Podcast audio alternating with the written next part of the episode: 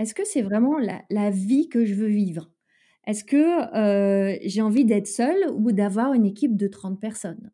Est-ce que, heu, j'ai envie d'avoir des locaux ou d'être libre de travailler où je veux? Heu, est-ce que je suis prête à investir, à avoir des charges ou est-ce que je veux être en mode ultra léger? Donc pour moi, il y a vraiment cette question-là. Quelle vie ça va m'amener à vivre, au quotidien, heu, par rapport aux valeurs qui sont importantes pour moi?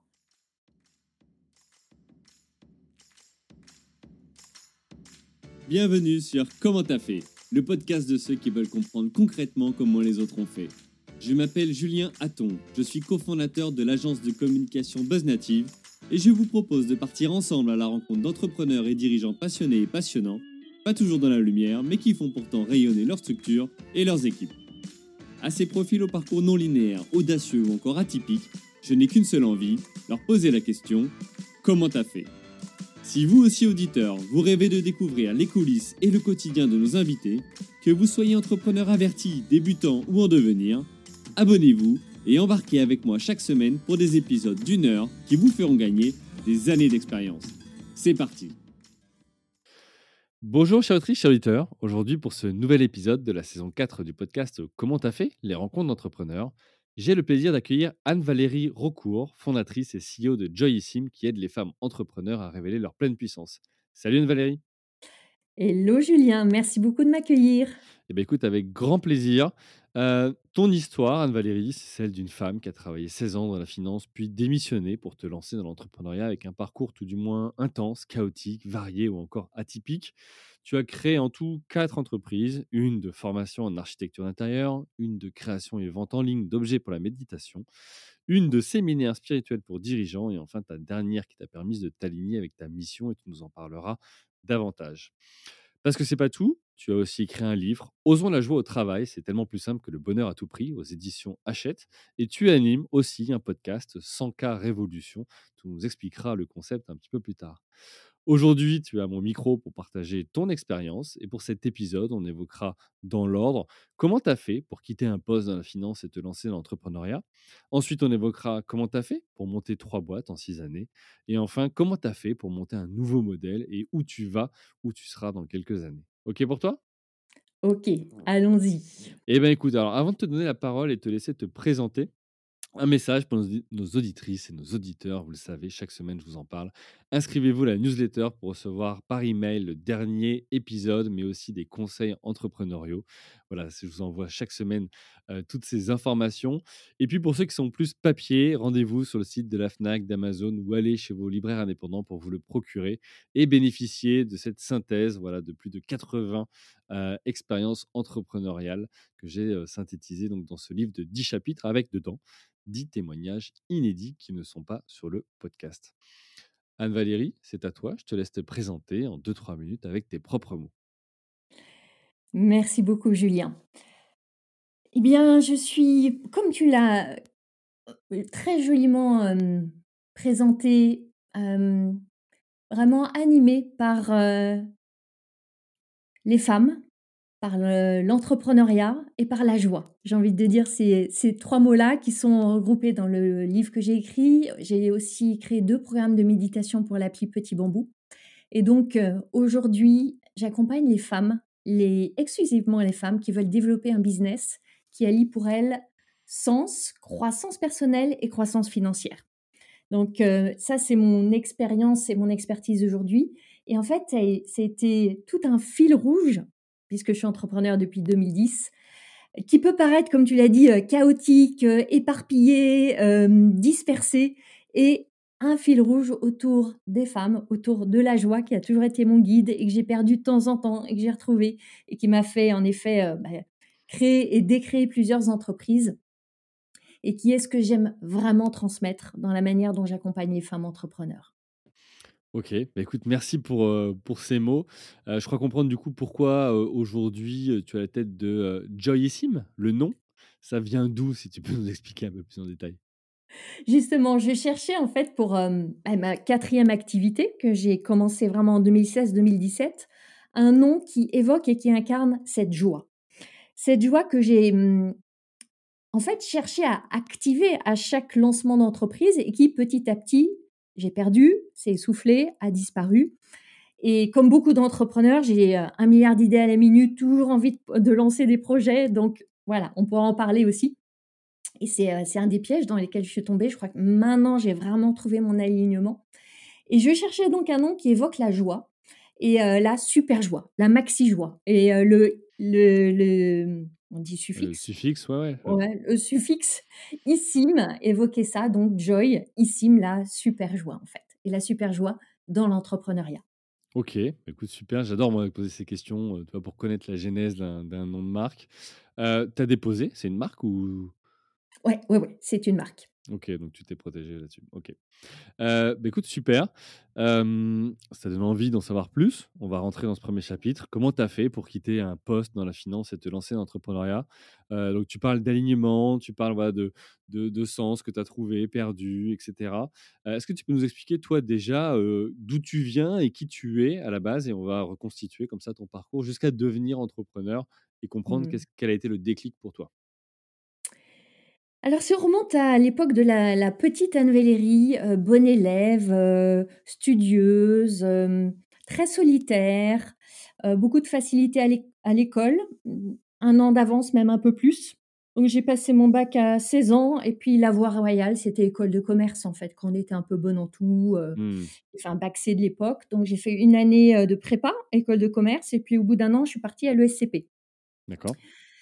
Euh, à la grand, au grand désespoir de mes parents, euh, pour qui partir dans le monde du commerce, c'était euh, un comble de la déloyauté. Parce que oui, ils viennent de quel secteur? En fait, mes parents sont deux grands intellectuels. En fait, ma mère est historienne, mon père est avocat. Mmh Donc voilà, ça aurait été bien que je sois médecin ou avocate. mais je vais te dire. Et alors justement, quand même par loyauté vis-à-vis de mon père, en même temps que j'ai fait le SCP, j'ai fait une maîtrise en droit pour pas trop décevoir quand même mes parents. Ça m'a pas servi à grand chose. Et de trouver un deal euh, win-win quoi. voilà, essayer de voilà de, de, garder ma place quand même dans la famille et pas être trop traître en partant sur cette voie du commerce absolument épouvantable. D'autant plus épouvantable qu'après je me suis embarquée en fait sur la voie de la finance. Donc j'ai d'abord travaillé cinq ans dans l'industrie pour le groupe Saint-Louis, les sucres, conserves, etc. Puis au bout de cinq ans, je suis partie chez Paribas, qui est devenu ensuite BNP Paribas. Donc j'ai passé 12 ans chez BNP Paribas. Euh, des très belles années en fait. Euh, j'ai beaucoup aimé. Euh, j'ai eu la chance d'avoir des, des, postes passionnants, assez rapidement de gérer des équipes, de beaucoup voyager. C'était la grande époque de la finance où on, faisait des voyages dans des grands hôtels, dans des super conditions. Euh, on déroulait le, tapis rouge à chaque fois. J'ai une grande passion pour l'Asie que j'ai beaucoup nourrie dans cette époque-là. Euh, je me suis toujours arrangée pour avoir des hum, postes qui étaient en lien avec l'Asie. Donc, je dirigeais des équipes de financement, de projets, de cash management, etc. J'ai beaucoup, beaucoup voyagé en Asie. J'ai adoré. Jusqu'au jour où ça s'est essoufflé, en fait. Mmh et je crois que c'est, mmh, c'est un peu l'histoire de beaucoup de, de, femmes que je rencontre qui un jour s'essoufflent dans leur job. J'étais pas en, rejet, en détestation, mais plutôt le sentiment de une espèce de, de, de perte de sens. et il y a eu il y a eu un, meeting en fait qui a été pour moi un déclencheur. On a souvent des, des déclencheurs en fait, je crois, dans, dans nos, nos grandes décisions de, mmh. de switcher, de changer. Des moments clés, des déclics quoi. Ouais, il y a eu ce meeting déclic où j'étais là et j'étais comme en observation. C'était un comité de crédit. Donc, il y a, moi, je, je, poussais le dossier de crédit. En face, il y a le département des risques qui faisait l'avocat du diable en disant que le, dossier allait planter. Et, et j'étais comme sur une scène de théâtre à voir tous ces marionnettes là qui s'agitaient en tous sens. Qui... Et je me disais, mais qu'est-ce qu'est-ce que je fais, moi, marionnette parmi les marionnettes dans ce grand jeu? Il y a eu une espèce de déclic comme ça. Et pour moi, il y a des moments marquants où je pars en voyage. Quand je sais que j'ai une décision importante à prendre, je pars en voyage. Et je pense qu'on va parler de tous mes switches de, création et de fin de boîte. À chaque fois, il y a un voyage qui a fait une transition. Et là, je suis partie faire un trekking au Népal en 2008. heu, sachant que j'avais une décision à prendre de rester, heu, chez BNP Paribas où j'avais, heu, le statut, les bonus, les 10 semaines de vacances, Oui, parce heu que la vie dont tu parles, c'est, alors c'était un un modèle, je je sais pas si c'est encore d'actualité aujourd'hui, on voit on voit arriver d'autres choses avec les questions de sens et cetera, mais en tout cas, c'était la voie, rêvée dans ces années, heu et que beaucoup souhaitaient avoir. De se dire, comme tu dis, les voyages, les bonnes situations, financières, les congés et cetera. C'était voilà, c'était avoir réussi pour pour beaucoup de personnes, en fait. ah oui, je cochais vraiment, la plupart des critères de la réussite, en fait. Mmh. Et quand j'ai commencé à parler autour de moi de cette idée qui me chatouillait de partir et en plus de partir pour un univers complètement farfelu qui était de partir dans l'univers de la décoration intérieure, mais on me prenait pour une frappadingue, en fait. Mmh. Et et pour moi-même, ça a été, une décision, en fait, qui m'a beaucoup tiraillée intérieurement, de me dire: «Est-ce que, heu, je suis pas en train de partir en vrille?» donc je suis partie, faire un trek au Népal pendant 3 semaines. Ça, c'est les avantages de la banque. J'ai entre, les vacances, les RTT et cetera, je pouvais partir longuement et et j'avais commencé à méditer. Donc ce qui est intéressant, c'est que dans ce voyage, j'ai vraiment rencontré la méditation, discuté avec des moines et cetera. Donc ça m'a ouverte à ça qui allait devenir ensuite une grande partie de ma vie et je suis revenue avec cette décision de dire: «Je je démissionne». Tu étais partie toute seule? Ouais, je suis partie toute seule. J'adore voyager seule, même si j'étais mariée, et j'avais un fils, qui était relativement jeune à l'époque, je suis partie seule et tous les mes mes voyages, déclencheurs de décision, je les ai faits seule Mmh. et toujours des voyages un peu challengeants comme ça, trekking, retraite, voilà, et toujours en Asie, en fait. Donc je reviens, avec la ferme décision de partir. Waouh, pas facile à faire passer auprès de l'entourage. Mmh mh. Heu, mes parents qui finalement s'étaient très bien accoutumés au statut, j'avais, heu, voilà, tout qui allait bien finalement quand même, après toutes ces années. Là, heu, nouveau cataclysme familial. Heu: «Anne-Valérie, tu vas lâcher ce job en or» et je leur ai annoncé que j'allais faire une année d'études à l'école Boulle en architecture et décoration intérieure. Oui, parce que c'est ce que j'allais dire, tu t'es lancé dans l'architecture intérieure, mais tu avais pas de diplôme ou d'expérience? Rien. Mmh. J'avais absolument rien. C'était juste une passion, en fait. Quelque chose qui m'animait et ce que j'ai compris après aussi, c'est qu'après avoir été les mains dans les chiffres, les tableurs, heu, les simulations, les les des millions, j'avais envie de quelque chose d'u d'ultra créatif, concret, de matière, de couleurs, de de tissus, heu, de carrelage, de moquettes. J'avais envie de ça, Mmh. comme, heu, comme un un effet de balancier qu'on a parfois et donc, heu, j'ai postulé, heu, il y avait un concours pour rentrer à l'école Boulle, donc j'ai fait, heu, j'ai réussi, j'ai passé une année d'études là. Et le truc, c'est que, mmh, j'avais quand même de l'ambition. Et je voulais pas être une entre guillemets, hein, sans vouloir être péjoratif, «petite décoratrice d'intérieur solo dans mon coin», après ces études-là. Et je me suis dit et c'était la grande époque en fait de la déco intérieure, il y avait Valérie Damido, toutes ces émissions à la télé. Je me suis dit: «Mais en fait, je vais, heu, créer un institut de formation pour former des architectes et décorateurs d'intérieur». Je me suis associée avec une amie qui était architecte d'intérieur. Heu, j'ai trouvé des locaux et heu, j'ai créé cet institut. Donc j'avais une équipe de 15, hem, 15 intervenants. D'accord. Moi, pas, je je je dirigeais en fait la boîte. Et on en on proposait des formations certifiantes, qualifiantes, soit pour, professionnaliser des futures décoratrices et architectes d'intérieur. J'en parle au féminin parce que c'était à 95% des femmes Mmh mh. et puis aussi des femmes qui voulaient se former pour faire de la déco chez elles et cetera. Hem, ça a tout de suite très bien marché, parce qu'il y avait pas tellement de concurrence.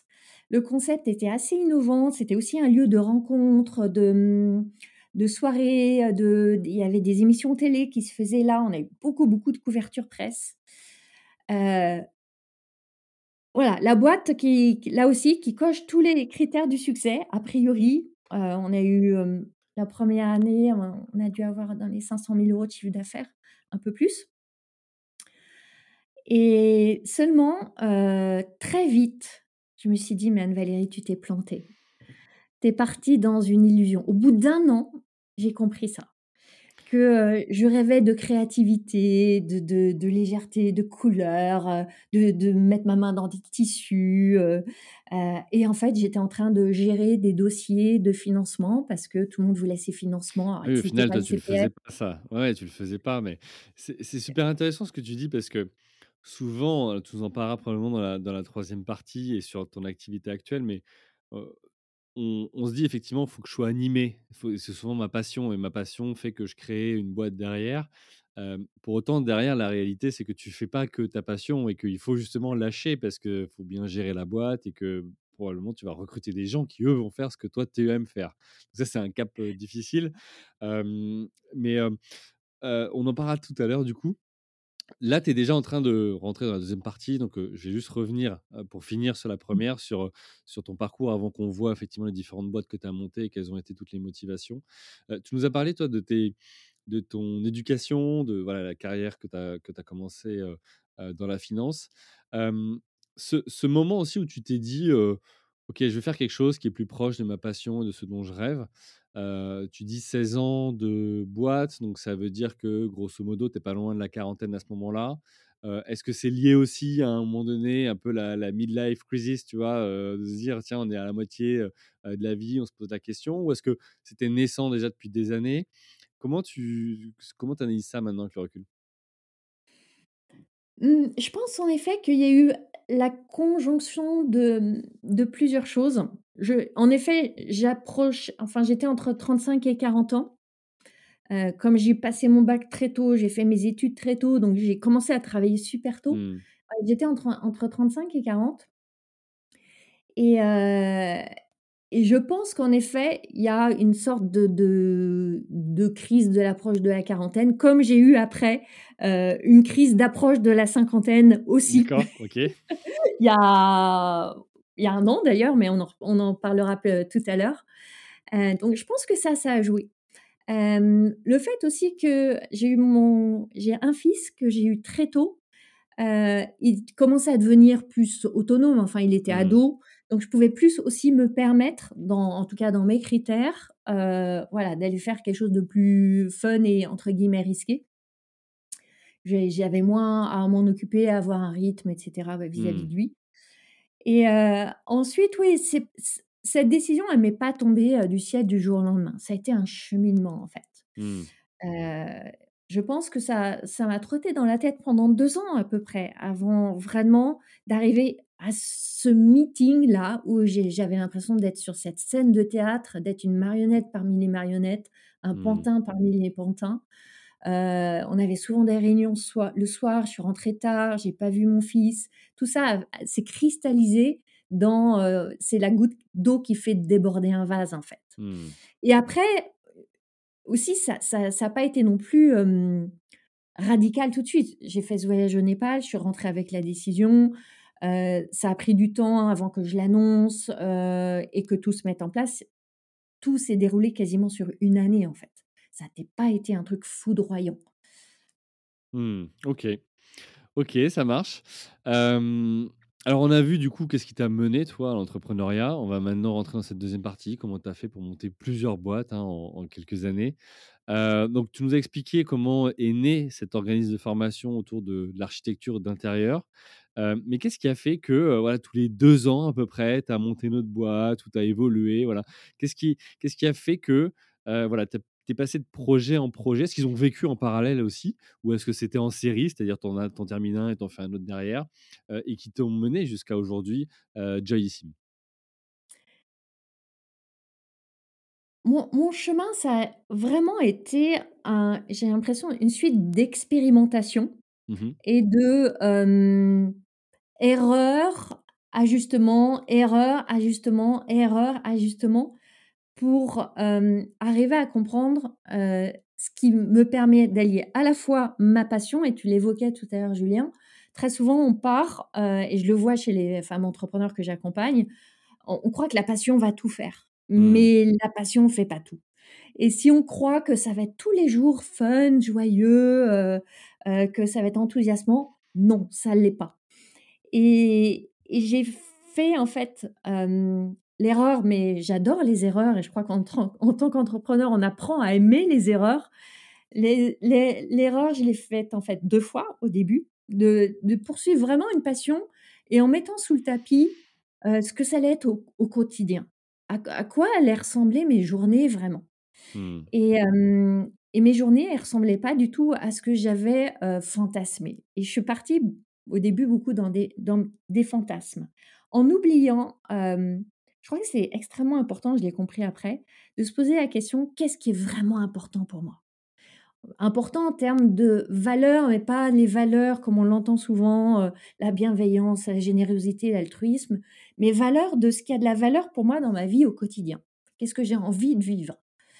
Et mmh, par exemple, pour moi, et comme pour beaucoup d'entrepreneurs, ce qui est super important, c'est la liberté et l'indépendance. Mmh. Le premier modèle d'entreprise que j'ai créé, mon institut de formation en décoration, j'avais complètement oublié ça.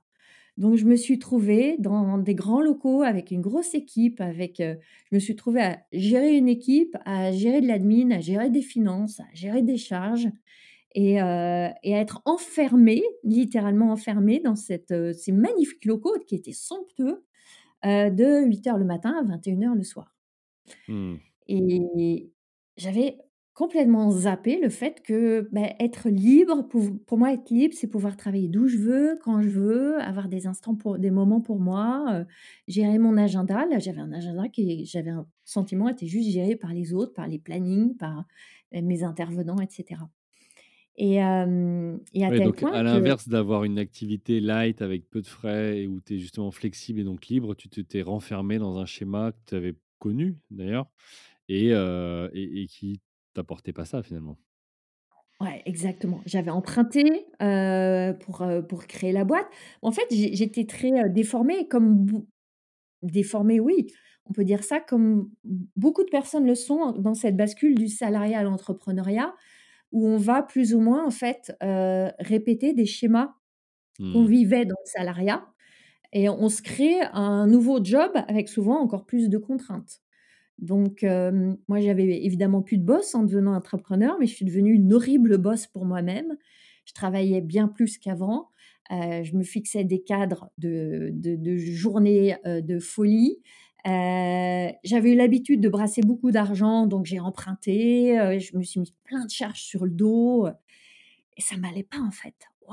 Au bout d'un an, j'ai tout fait.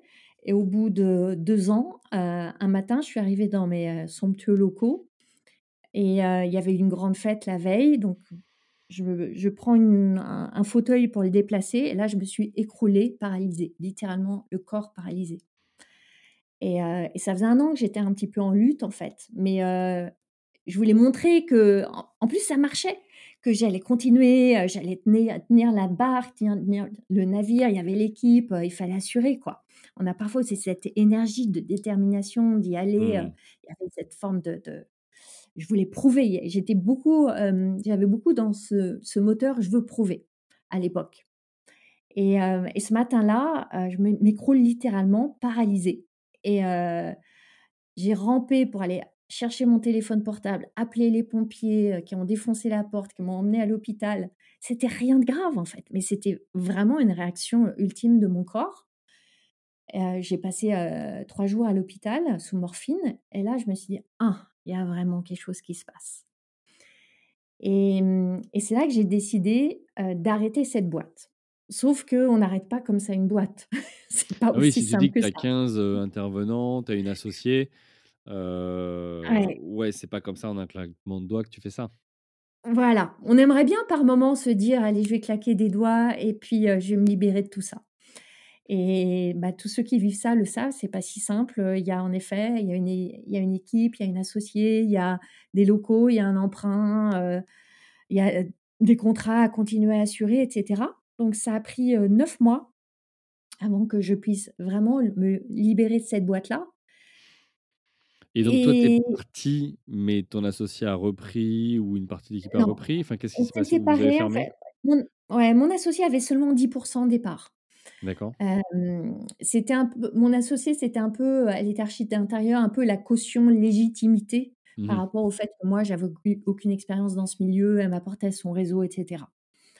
Donc, on s'est séparés, en fait, on a pris chacune nos parts. Et j'ai laissé pas mal de plumes, en fait. Des plumes financières, des plumes, émotionnelles, des plumes relationnelles. Ça a été assez douloureux comme expérience, Mmh. heu, sur le coup.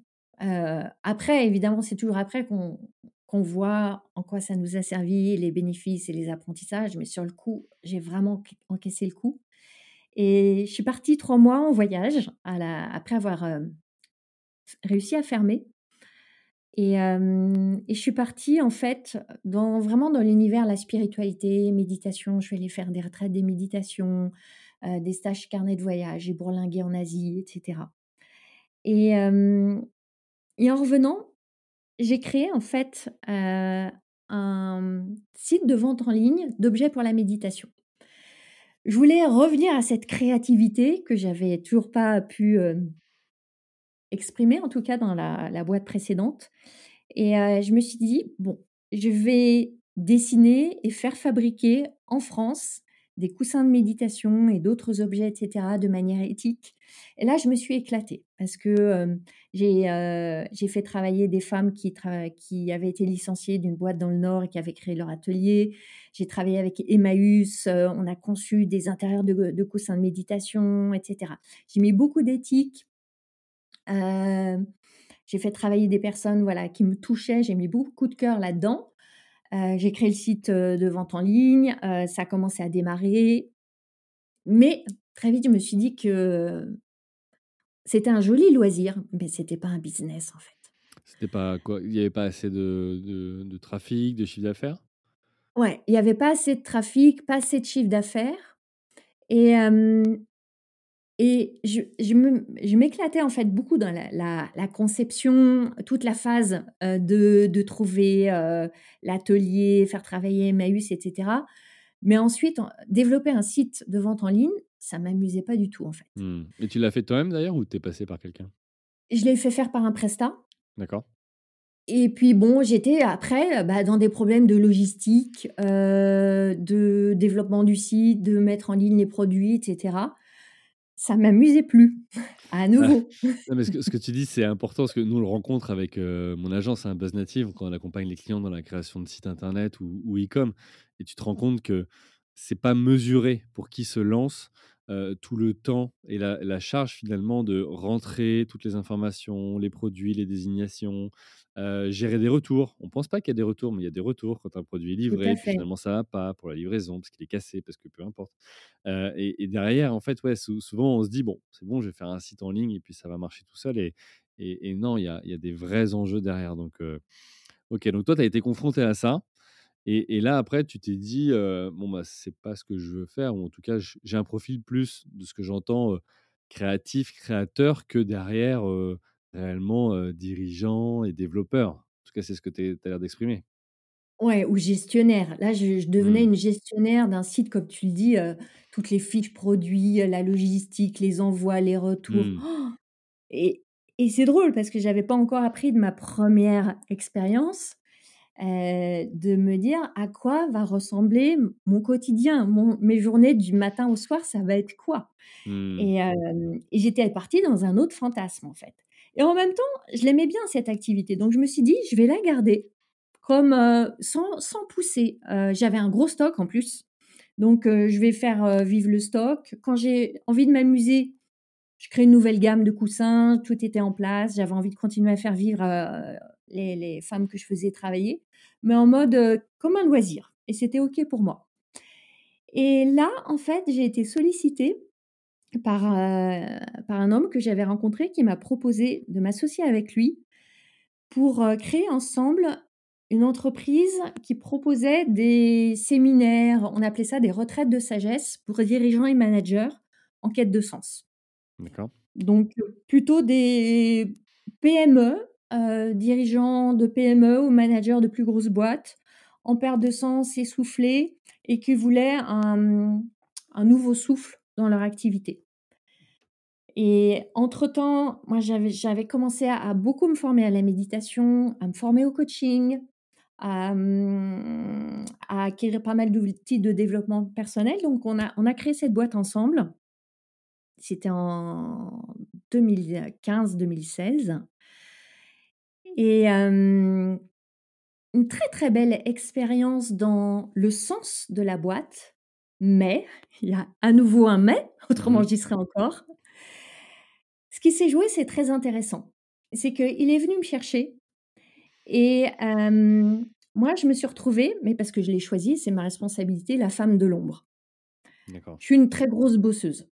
Je sais im impulser beaucoup de choses, créer, produire, heu, et cetera et lui, c'était, heu, une personne qui aimait beaucoup se mettre en avant sous les feux des projecteurs, hem, voilà, briller et quelque part, j'avais quand même été un peu abîmée par mes 2 premières expériences et ça m'allait bien d'être un peu en retrait, Mmh. de Moins exposé faire, finalement? Mmh. d'être moins exposée. J'avais été super exposée, notamment dans dans ma 1re boîte, surexposée. Je suis fondamentalement introvertie et heu, je m'étais Bah, pour faire surexposée des treks au Népal ou autre, heu, ouais, heu, toute seule, je pense que tu te régénères aussi toi en étant seule et avec Exactement. toi-même et voilà, enfin je je connais ça un peu. J'étais allée à l'extrême de l'extraversion qui était possible pour moi. Alors c'est vrai que je rechargeais mes batteries, heu, d'introvertie dans des voyages et cetera, mais j'avais envie de en fait, de vivre une expérience j'allais être un petit peu, voilà, à l'arrière, der derrière le rideau et c'est ce qui s'est joué, en fait. Donc on a développé la boîte, on a co-animé un certain nombre de retraites, de séminaires, d'immersions, heu, Mmh. super. C'était Heu déjà un entrepreneur? Ou c'était la 1re C'était déjà un entrepreneur lui. Ouais, Il avait vendu sa 1re boîte et heu et donc il voulait créer une nouvelle boîte qui avait plus de sens pour lui, donc Mmh mh. on on s'est retrouvés là-dessus. Moi, j'étais assez avancée entre guillemets en méditation, je m'étais pas mal formée, donc heu, lui était plus sur, le les outils de développement, leadership, tout ça. Et donc heu, voilà, moi j'animais beaucoup sur la partie introspection, méditation, outils de coaching et lui plus sur, comment accompagner les leaders. OK. Et alors juste concrètement pour faire un focus dessus, parce que parmi celles et ceux qui nous écoutent, ben, vous êtes ou parfois on vous contacte en disant: «Bah tiens, j'aimerais bien m'associer avec toi» ou «J'ai une idée, qu'est-ce que tu en penses?» et cetera. Heu, de là après à s'associer, je veux dire, il y a y a déjà parfois il y a du temps, mais il y a aussi des manières de le faire. Certains vont se dire: «Bon bah, ça c'est un super fit dès le départ, on s'associe, on monte une boîte». Pour d'autres, ils vont dire: «Bah écoute, on va peut-être apprendre à se connaître et on va bosser ensemble, quelques mois». Heu, pour d'autres, ils disent: «OK, on se donne 1 an, on bosse ensemble et puis à la fin on monte la structure si ça marche». Ça a été quoi l'approche pour, toi, voir si c'était un match, un fit? Et est-ce que vous l'avez fait d'ailleurs? Parce que ça se trouve non et c'est aussi une des raisons que de ce que tu es en train d'expliquer. Alors, on se connaissait un petit peu, mais pas beaucoup en fait, Mmh mh. heu, dans l'univers, développement personnel, tout ça et on on s'est fait, heu, ça ça m 3-4 rencontres, mais même mh. sur plusieurs jours pour voir comment ça fitait entre nous, si on avait un bon feeling, heu, on a fait pas mal d'échanges à la fois personnels, plus professionnels et heu, on s'est lancés comme ça en fait Mmh. et et c'est vrai que j'ai alors c'est c'est une force et c'est aussi une, une faiblesse, heu, cette capacité à assez souvent décider assez vite et m'embarquer assez vite dans des choses Mmh. sans avoir, trop évalué tous les tenants, les aboutissants et où ça va me mener. Et en l'occurrence, ça a été le cas. Et en même temps, j'ai aujourd'hui la conviction que c'était nécessaire que je passe par cette expérience de grande frustration en fait, d'être quelque part, un peu, heu, planquée, mise dans un coin dans l'ombre, pour que ça réveille en moi cette envie d'y aller et de m'exposer et heu et de, mmh, de donner vraiment tout le potentiel qui était ce que j'avais accumulé au au fil de mon parcours en fait. Mmh. Donc ça a duré, 1 an et demi. Heu et là, il y a souvent des événements déclencheurs, c'est amusant et on anime on co-animait une retraite, avec Frédéric Lenoir dans un magnifique manoir en Normandie et heu, il était prévu que le lendemain matin, moi j'anime la matinée autour de la méditation pleine conscience et lui l'après-midi. Et puis on a fait, heu, une soirée, on était autour du feu avec les chants à la gui guitare avec Frédéric Lenoir et cetera. Et puis, heu, magnifique, on envoie des petits messages dans des lanternes, dans le ciel avec chacun, le sens qu'il veut donner à sa vie, tout était féerique. Et puis, heu, en fin de soirée, on fait un point tous les 2 sur la journée du lendemain. Et puis là, il me dit: «Oui, non, mais quand même, il y a Frédéric Lenoir, heu, la méditation, heu, je sais pas s'il va aimer la manière dont, heu, tu présentes tout ça, dont tu animes, heu, donc je vais prendre en charge toute la journée, ça te dérange pas?» Mmh. Moi, ça me dérangeait follement. Juste, Mmh. je me suis écrasée, j'ai rien dit. Et là, ça a été, heu, bah, à nouveau une goutte d'eau qui a fait déborder le vase et je me suis dit: «Non, Anne-Valérie, là, tu es en train de d'étouffer ce qui a vraiment du sens pour toi. Tu es en train de t'écraser, tu es en train de de t'éteindre, quoi. C'est pas possible». Donc on s'est expliqué après et on a décidé de se séparer. Donc lui, il a il est gardé, il est resté avec la boîte qui après a évolué, heu, et là, moi, je me suis dit: «Eh bien, qu'il était temps, en fait, que, vraiment je vole de mes propres ailes sur ce que j'avais commencé à construire, qui était vraiment le coaching et la méditation de pleine conscience». OK, parce que jusque-là, en fait, heu, sur tes tu en es à 3 entreprises, hormis, heu, celle sur les produits de méditation, tu avais à chaque fois créé avec, heu, des associés? Ouais, exact. Exact. Ma. 1re associée était très peu présente, vraiment, heu, elle est elle était, voilà, vraiment une une une sorte de caution, heu, caution professionnelle dans l'univers. Mmh. Heu, c'est une très bonne amie et ça s'est très, très bien passé, même quand je c'est moi qui ai pris la décision d'arrêter, cette Mmh. 1re boîte qui s'appelait Opus Rouge. Elle était complètement, d'accord, enfin tout a été extrêmement fluide, du début à la fin. Après, elle aurait pu aussi, te proposer de racheter les parts et de mettre quelqu'un en gestionnaire ou enfin, tu vois, ça aurait pu être un Oui, une c'est une elle. discussion qu'on a eue. C'est Mmh. tout à fait une discussion qu'on a eue pas cette intention-là ou cette, cette envie-là? Et elle voulait elle elle voyait en fait le, mmh, l'engagement que c'était, et mmh, moi je suite à mon séjour à l'hôpital, j'étais plus prête à attendre en fait.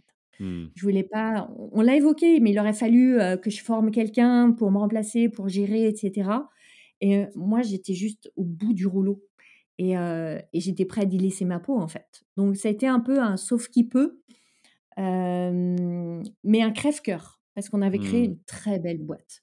Et là, avec le recul, tu te dis, si à ce moment-là, alors OK, je tu tu ressens ça, mais si à ce moment-là, je me dis: «OK, j'essaye de de me motiver pour justement, mettre en place quelqu'un à ma place et cetera». Est-ce que est-ce qu'aujourd'hui tu te dis que ça avec le recul, ça aurait pu être une option ou pas du tout, pour toi, tu as fait le bon choix?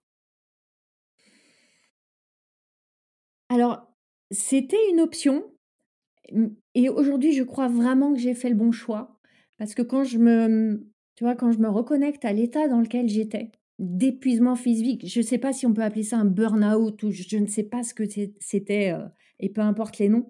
J'étais à un tel niveau d'épuisement que le seul fait de me dire: «Ça va durer encore quelques mois pour trouver quelqu'un, un gestionnaire, le former, heu, rester un pied dans la boîte», c'était plus possible en fait. Donc si je me remets dans la position de de cette époque-là, c'était vraiment la meilleure décision et néanmoins, ça générait évidemment beaucoup de frustration et de tristesse et je passée par plein, plein d'émotions. Mmh. OK. OK, écoute, très bien. Alors là, on arrive finalement, aussi à quasiment la 3e partie, de cet épisode, heu, puisque tu vas arriver à présenter cette dernière entreprise que tu as créée. Alors toute seule, cette fois? Ouais, cette fois, toute seule. Là, j'ai, mmh, j'ai mis plus de clarté sur qu'est-ce que je veux vraiment, quoi? Qu'est-ce qui est Mmh. important pour moi? Donc c'est pour ça que je l'ai créée seule, entre autres. OK et donc hem, au regard de ton expérience, tu vois, tu dis, «Bon, bah, j'ai expérimenté» et certains pourraient prendre, justement ces 3 expériences comme des échecs. Toi, tu les prends aussi comme des apprentissages.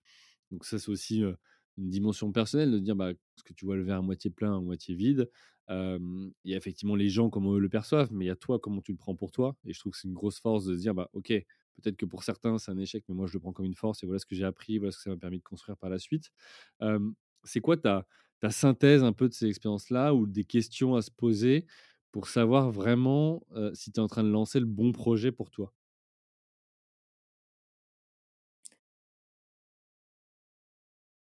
Pour moi, il y a vraiment,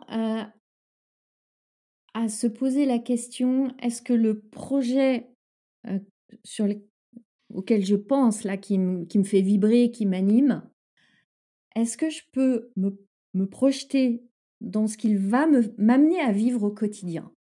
Est-ce Mmh. que c'est vraiment la la vie que je veux vivre? Est-ce que, j'ai envie d'être seule ou d'avoir une équipe de 30 personnes? Est-ce que, j'ai envie d'avoir des locaux ou d'être libre de travailler où je veux? Est-ce que je suis prête à investir, à avoir des charges ou est-ce que je veux être en mode ultra léger? Donc pour moi, il y a vraiment cette question-là. Quelle vie ça va m'amener à vivre, au quotidien, par rapport aux valeurs qui sont importantes pour moi? Et puis, quelle est ma vision en fait par rapport à ce projet-là? Où est-ce que, et moi je suis très, très attachée au sens. J'ai envie d'être dans un business qui a du sens pour moi. C'est pas le cas pour tout le monde, heu et je n'accompagne que des femmes qui sont dans cette, énergie-là de vouloir développer des business qui ont du sens. Pour moi, aider les femmes à développer un business parce que ça va leur permettre d'être plus indépendantes, plus libres, de, d'être plus en maîtrise de leur temps. Moi, ça m'anime profondément, mais parce que ça parle de moi aussi Mmh. Et heu et et est-ce que j'aime assez ce que je vais faire pour surmonter les défis, les challenges et les chaos, les coups de mou, les les mois difficiles? Est-ce que j'aime assez, en fait? Est-ce que j'aime assez la matière? Est-ce que j'aime assez les clients que je vais rencontrer? Hem, est-ce ouais, il y a il y a cette dimension parce que c'est une vraie dévotion. C'est quelque part un sacerdoce d'être entrepreneur. Donc il y a Mmh. cette dimension, est-ce que j'aime? Bon, toi tu as lu le livre, Comment tu as fait, hein, parce que ça fait partie des choses que je partage justement dans cette question de: «Est-ce que entreprendre, c'est pour moi et et quel est le projet que je veux monter?» tu disais, en fait, aujourd'hui, on voit surtout les belles réussites et autres, mais une des promesses aussi de ce podcast, c'est de partager des galères, de voir que l'entrepreneuriat, effectivement, c'est des hauts, mais c'est aussi des bas, que tous les jours, il y a des challenges à relever. Toutes les questions que tu as évoquées là, c'est des questions que que je mets effectivement dans le livre à se poser.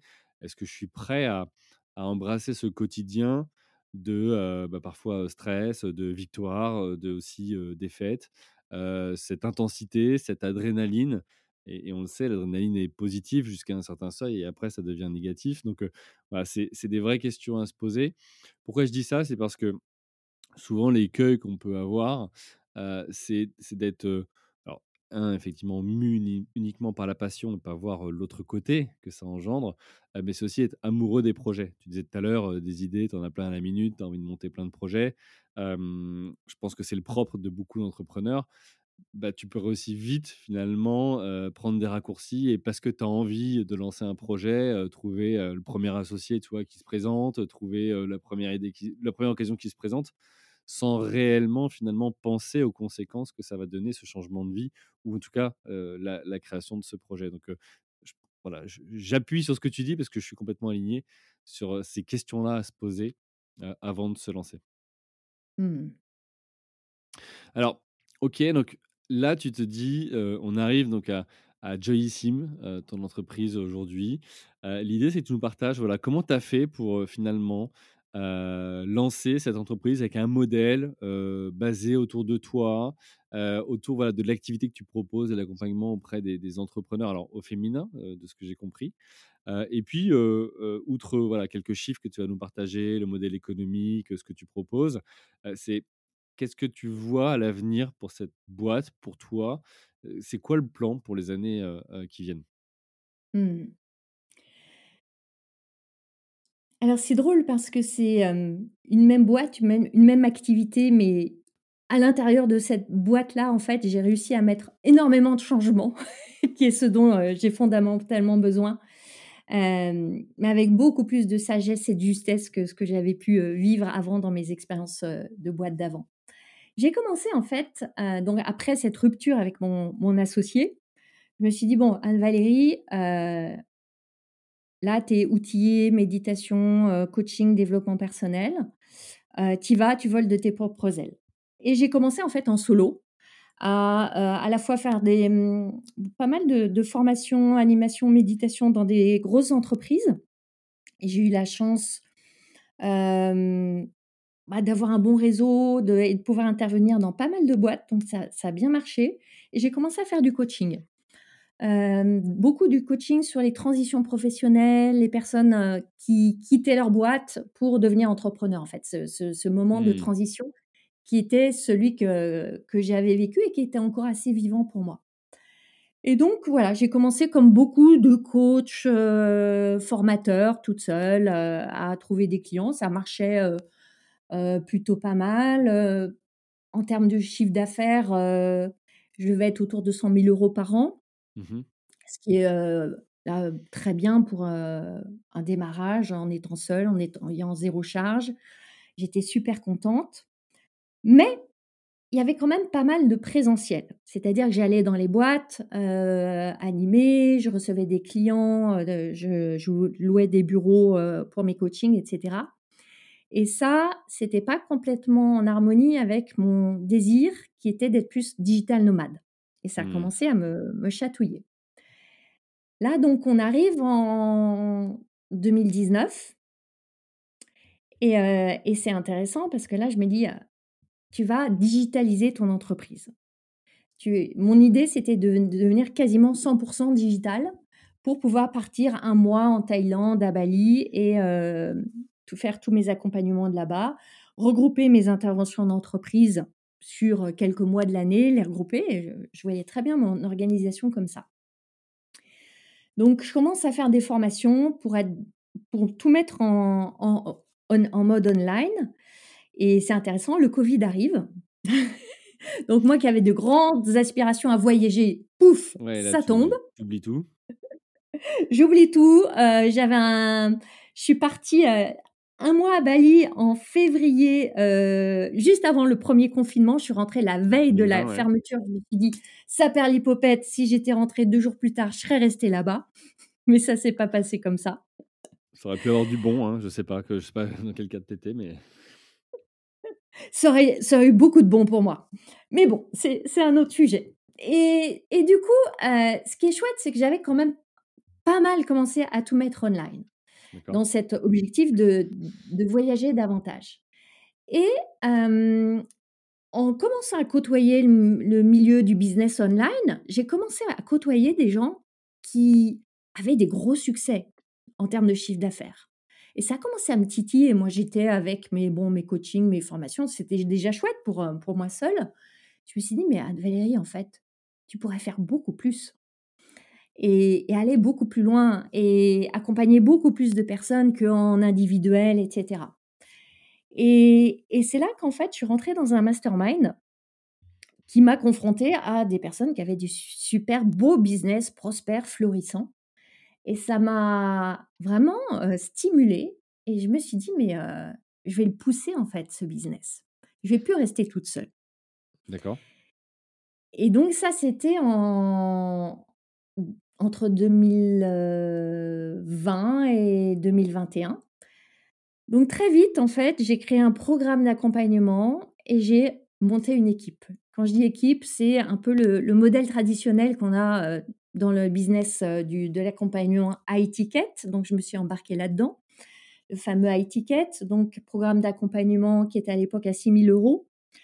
J'ai créé une équipe de closing, j'avais, 4 closeuses, une équipe de coach parce que je pouvais Mmh plus tout faire moi-même et je me suis trouvée à gérer une équipe avec j'avais 4 closers, 4 coachs, Dis des closers, c'est des c'est des commerciaux, c'est des personnes qui répondent aux aux appels ouais, entrants? Comment tu générais, justement de la de la visibilité ou du trafic ou de l'intérêt pour cette offre? voilà donc le challenge c'était, de générer, comme on dit, des leads en fait. Et Mmh et c'est c'est ça qui est intéressant. Quand je vois le vocabulaire que j'en que j'utilise là. Générer des leads, induire des conversions, closer les gens, heu, les et cetera. Donc je suis rentrée dans les tunnels avec, heu, pub Facebook, heu, webinaire, live ou automatisé, heu et tout ce modèle en fait des, les funnels, acquisition par pub Facebook, heu, tunnel, heu, webinaire en evergreen, équipe de closing, les gens prennent un rendez-vous pour une session d'exploration ou session stratégique, Mmh une équipe de, hem, de closers qui prend les appels et qui, heu, pour les personnes pour qui c'est, les convertit pour entrer dans le programme. Mais du coup, ça devait être des budgets enfin, tu as dû si on focus un peu dessus, tu as dû investir quand même beaucoup en budget parce que pour avoir 4 personnes qui répondent aux appels entrants, c'est-à-dire qu'il faut avoir des appels entrants en continu, à moins qu'ils étaient en part-time, enfin en temps partiel? Alors, en effet, je me suis mise à investir en pub Facebook. Mmh j'étais sur des budgets alors c'était pas j'avais la chance d'avoir des bonnes conversions, donc on était sur du budget pub de 10 000 € par mois à peu près, Mmh ce qui est pas ce qui peut être beaucoup, hein, à l'échelle de certains, en mais pas phénoménal. voilà, en valeur absolue, on peut se dire que c'est beaucoup, mais si ça a un ROI, de, heu, 2-3-4 ou 5, bon, bah, autant autant les mettre. Et hem et le système des closers est tel qu'ils sont rémunérés exclusivement à la à la commission. D'accord. Donc il y a aucune charge fixe. Mmh. Après, heu, j'avais une équipe de 4 coachs qui intervenaient dans le programme, donc là, j'avais un peu de charge, mais c'était pas, heu, monstrueux non plus. Bon après, j'avais un média buyer, une assistante et cetera. Au j'ai je suis arrivée à une équipe de 11 personnes, en fait. Et c'était tous des indépendants, freelance, mais tu as tu as pas recruté cette fois? Non, j'ai pris alors que des que des indépendants, heu, dont certains qui travaillaient essentiellement pour moi. La majorité qui pa travaillaient d'ailleurs essentiellement pour moi, pas exclusivement pour les les questions réglementaires, mais heu Mmh. hem et et en fait, en 1 an et 1/2 avec, ce ce modèle-là, j'ai généré 1 000 000 € de chiffre d'affaires. Mmh. Ce qui est génial, ça a été une, heu, une progression, heu, phénoménale et fulgurante et ultra rapide. Je suis passée de toute seule à, en 4 mois, heu, 11 personnes et un chiffre d'affaires qui a, heu je suis passée de 5 000 € par mois, 5 à 10 000 € par mois, à un 1er mois à 100 000 € 3 mois plus tard. Mmh.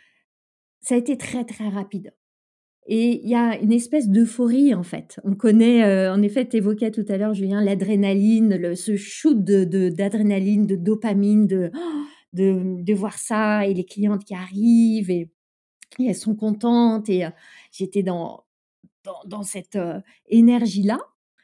Super et en même temps, je me suis retrouvée, en fait, à nouveau gérer une équipe. Hem, d'une part, donc beaucoup, ce que je voulais plus, plein de réunions d'équipe, recruter, former, se séparer, recruter, former, se séparer. Ce qu'on connaît quand on a une équipe, notamment dans ces métiers, les commerciaux, le closing, ça tourne beaucoup.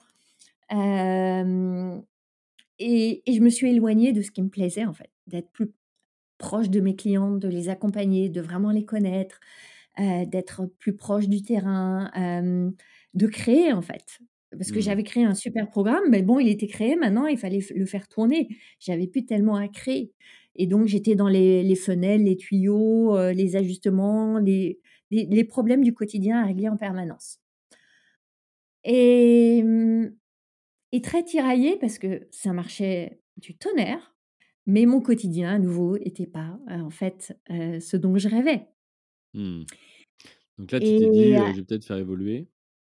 Ouais et là, je me suis dit: «Je vais faire évoluer». Heu, ce modèle-là, heu, il a du bon, il y a des choses à garder, heu et j'étais vraiment au cœur de ma mission et en même temps, j'ai créé un, un une nouvelle prison dorée quelque part. Parce qu'à nouveau, je pouvais pas vraiment voyager comme je voulais, il y avait tout, trop trop de choses qui me contraignaient.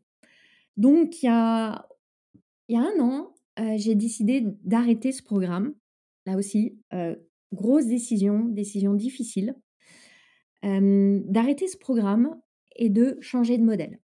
Je voulais plus le modèle du closing parce qu'en plus, il y avait l'équipe, mais il y avait le fait que d'un point de vue éthique, ça m'allait pas. Les closers, il faut savoir donc ils sont rémunérés à la ex exclusivement à la commission, c'est une norme du marché, ils touchent 10 % en fait sur les ventes. Donc évidemment, ils veulent vendre et c'est normal. Mais du coup, ça crée une pression, ça crée une pression pour eux, ça crée une pression sur les prospects, ça crée une pression sur moi pour leur amener des meilleurs prospects. C'est un système que je trouve absolument pas, heu, aligné avec ce que je veux qui est, heu, de l'humain, du contact, hem, du respect, heu et cetera. Ouais, parce que toi, tu les prends à la commission, mais si tu leur apportes pas les leads, heu, ils peuvent pas prendre les appels. Donc en fait, heu, Exactement. eux, Donc ils je peuvent devais ouais. devenir ouais, une machine à créer à produire du lead pour eux, en fait.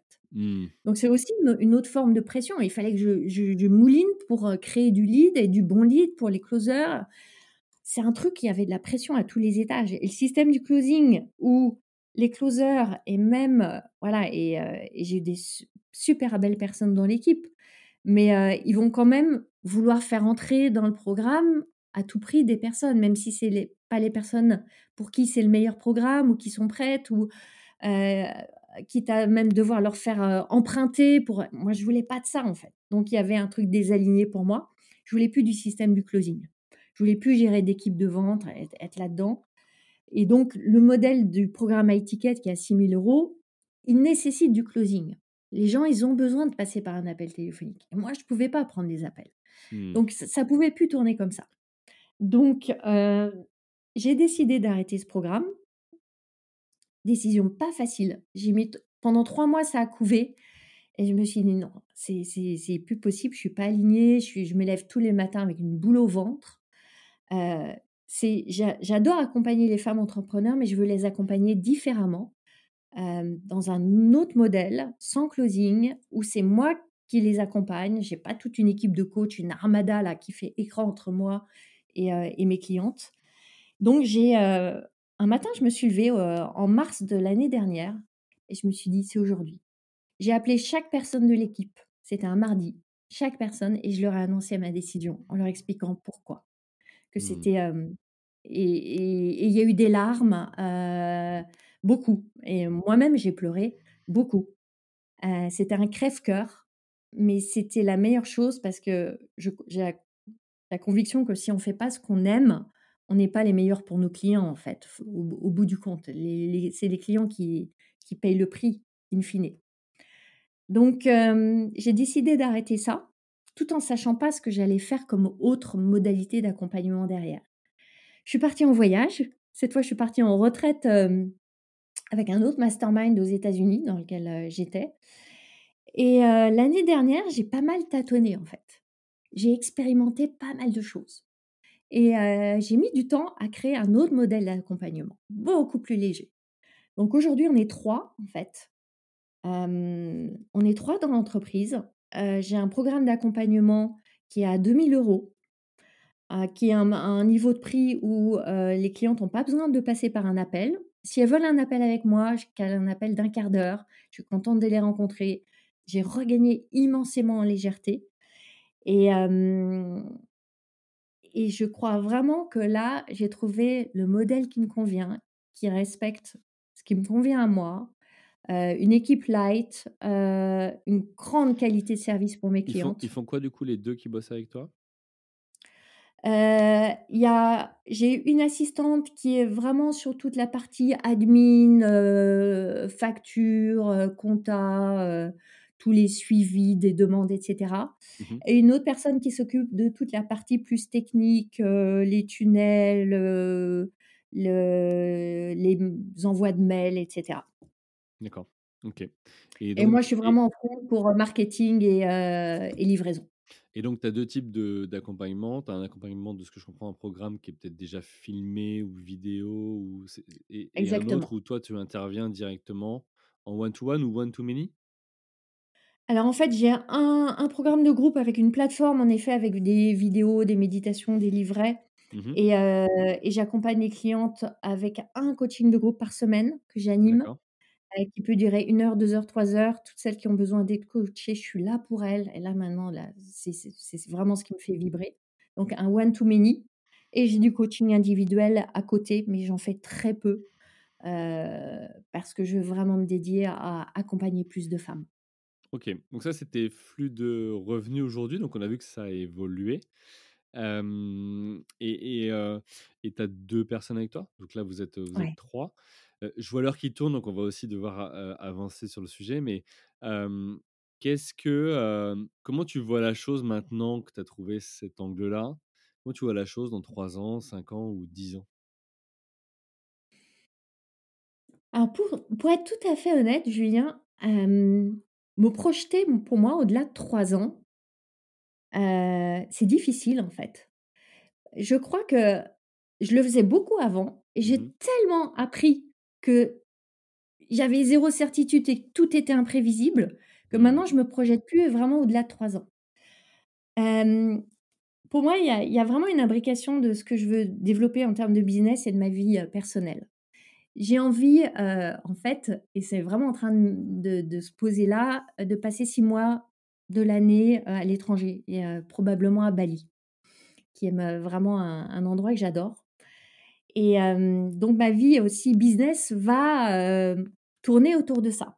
J'ai appris j'avais beaucoup mis ma vie perso au service du business. J'ai aussi envie maintenant que mon business soit aussi au service de ma vie personnelle. Mmh. Donc concrètement, ça veut dire garder cette, une petite équipe, 3, peut-être 4. Après j'ai des prestats, hein, j'ai un une agence pour, mes pubs, voilà, j'ai quelques prestats autres que ma ma petite équipe resserrée. Je pense qu'on sera 4, heu, horizon 1 an. Mmh j'aurais besoin de quelqu'un pour, heu, vraiment, heu, s'assurer de la plus belle expérience pour mes clientes. Donc max 4, ça me va, quelques prestats. Et j'ai, heu, envie d'accompagner beaucoup plus de femmes dans dans ce programme que j'ai lancé, en fait, il y a 2 mois, donc il est tout récent, en fait Tu as combien de clientes aujourd'hui? aujourd'hui, j'en ai, exactement 36. D'accord, OK. On a lancé il y a 2 mois et voilà et j'aspire à en accompagner beaucoup plus et en étant en restant et ça, c'est vraiment mon ancrage, moi présente pour les accompagner, quitte à, dédoubler, détripler les coachings de groupe. Je veux les connaître, je veux savoir leurs problématiques, je veux être présente pour elles et c'est pour ça que j'ai pas 1000 offres, en fait.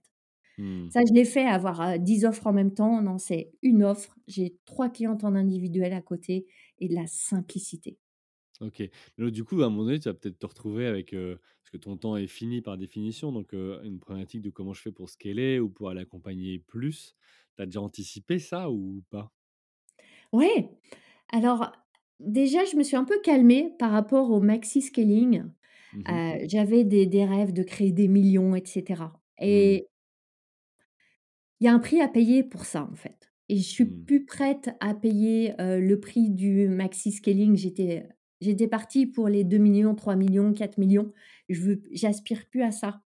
Maintenant, ouais, je je veux aller vers 1 000 000 et je serais super contente de ça et je sais que je peux le faire en en m en étant avec une 4e personne dans l'équipe Mmh mh. et que c'est complètement faisable, en fait. OK Donc et là, aujourd'hui, tu en es où par rapport à cet objectif?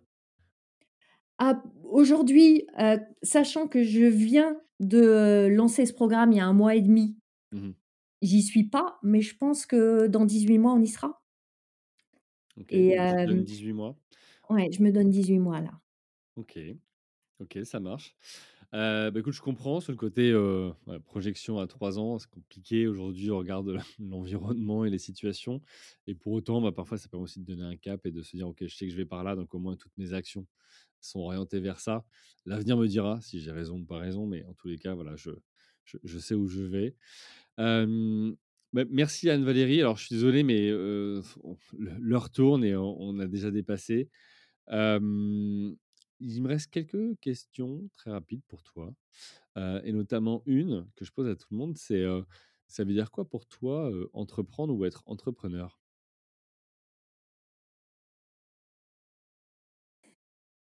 Il y a tellement de manières de le décrire. J'ai droit à 2 réponses? Allez go, tant que tu tiens dans le délai, tant que tu vas vite. OK. Heu, allez, je vais je vais aller sur une réponse. Pour moi, c'est, heu, le plus beau chemin de développement personnel qui soit, avec le couple Mmh mh. et heu, je recommanderais à tout le monde d'être entrepreneur 1 année dans sa vie parce qu'en termes d'évolution, de confrontation à à nos ombres, à nos forces, à nos faiblesses, il y a pas mieux. Mmh. OK, donc ça, c'était ta 1re réponse? Tu en voulais 2? Non, non, j'en C'est bon? C'est OK. bon, j'ai compris, juste 1, celle-ci, elle elle me suffit. Mais ce que je retiens dedans, ce qui ce qui moi me parle, tu vois, c'est c'est ce côté, hem, en fait, tant qu'on n'a pas expérimenté, on sait pas ce que c'est. On peut essayer de comprendre, on peut mais c'est aussi pour ça qu'est né ce podcast, c'est que, heu, on en parlait tout à l'heure tous les 2 en off, mais heu, tu as beau être entrepreneur et avoir, heu, ton conjoint, ta conjointe qui t'écoute, à un moment donné, ils en peuvent plus d'entendre parler d'entrepreneuriat et de ta boîte, heu et de tes problèmes. Ils ont aussi les leurs, ils ont aussi et puis, il y a aussi une vie perso et donc bah, ce podcast, il est là aussi pour ça, pour vous aider, chères auditrices, chers auditeurs, à voir que, bah, d'autres aussi passent par là. Il y a des choses à apprendre, que ce qui vous, vous vivez, ben, eux aussi le vivent ou l'ont déjà vécu et peuvent vous faire gagner justement des années d'expérience, et éviter parfois, de tomber dans, certaines problématiques. ok, ma dernière question pour toi et après on conclut. c'est quoi la galère à laquelle tu t'étais pas attendu, qui voilà, à laquelle tu as été confronté dans ces expériences entrepreneuriales? Mmh. Alors, la réponse qui me vient va peut-être choquer par rapport au mot de galère que tu poses, Julien. pour moi, le, grand, grand, grand défi, c'est les défis humains, en fait. Mmh c'est et c'est se dire que si je veux vraiment croître avec mon business, j'ai besoin d'avoir une équipe. Et c'est un super challenge d'avoir une équipe. Et alors, le mot de galère, il est peut-être pas adapté, mais ça nous, en tout cas moi, c'est ce qui m'a le plus confronté, c'est ce qui me confronte le plus encore aujourd'hui. Mmh. Ok, bah écoute, merci. On prend, on prend ça. Effectivement, l'humain joue une part énorme dans les entreprises. On n'y pense pas souvent. On se dit souvent, voilà, il faut piloter, il y a des chiffres, il y a tout un tas de choses. Mais derrière, ça reste des humains. Et par définition, voilà, les, les humains ont des envies, ont des compétences, etc. Et donc chacun évolue. Et on l'a vu dans ton parcours, hein, tout au long de ta carrière. Tu voulais pas la même chose, tu voulais pas expérimenter la même chose. Et, c'est normal. et on passe tous par ça. Donc voilà, c'est un élément clé et la valeur, tout simplement, est créée par les humains. Donc bah, j'aime bien ce, sujet-là. On revient à ça, tu vois aussi, se dire, bah, des entreprises, c'est pas que des personnes morales, c'est des personnes physiques qui, ensemble, vont justement constituer cette personne morale et apporter à un marché, à une cible, des solutions qui répondent à leurs envies ou, ou besoins. Euh, bah, écoute, un grand merci, euh, un grand merci à toi. Euh, pour tous ceux qui veulent te retrouver, donc tu es connecté sur LinkedIn. On peut te retrouver aussi et toutes tes informations, ton offre sur joysim.com, donc J-O-Y i2sime.com. on n'a pas eu le temps de parler du podcast, mais tous ceux qui veulent écouter, je vous invite à aller sur les plateformes d'écoute, taper tout simplement le nom d'Anne Valérie ou le nom du podcast 100K Révolution je vous laisse découvrir ce, ce, podcast et ses contenus. Un grand merci à vous tous pour vos écoutes, pour vos messages privés, pour vos achats de livres. Voilà, c'est grâce à vous que chaque semaine, je peux continuer à vous proposer ces épisodes d'entrepreneurs au masculin ou au féminin qui, bah, tout simplement, nous partagent à la fois les challenges qu'ils ont relevés, les galères qu'ils ont rencontrées, les réussites qu'ils ont pu avoir, tout simplement pour vous aider à gagner des années d'expérience. Un grand merci à vous tous. Je vous souhaite une bonne journée. Je vous dis à la semaine prochaine. Bye.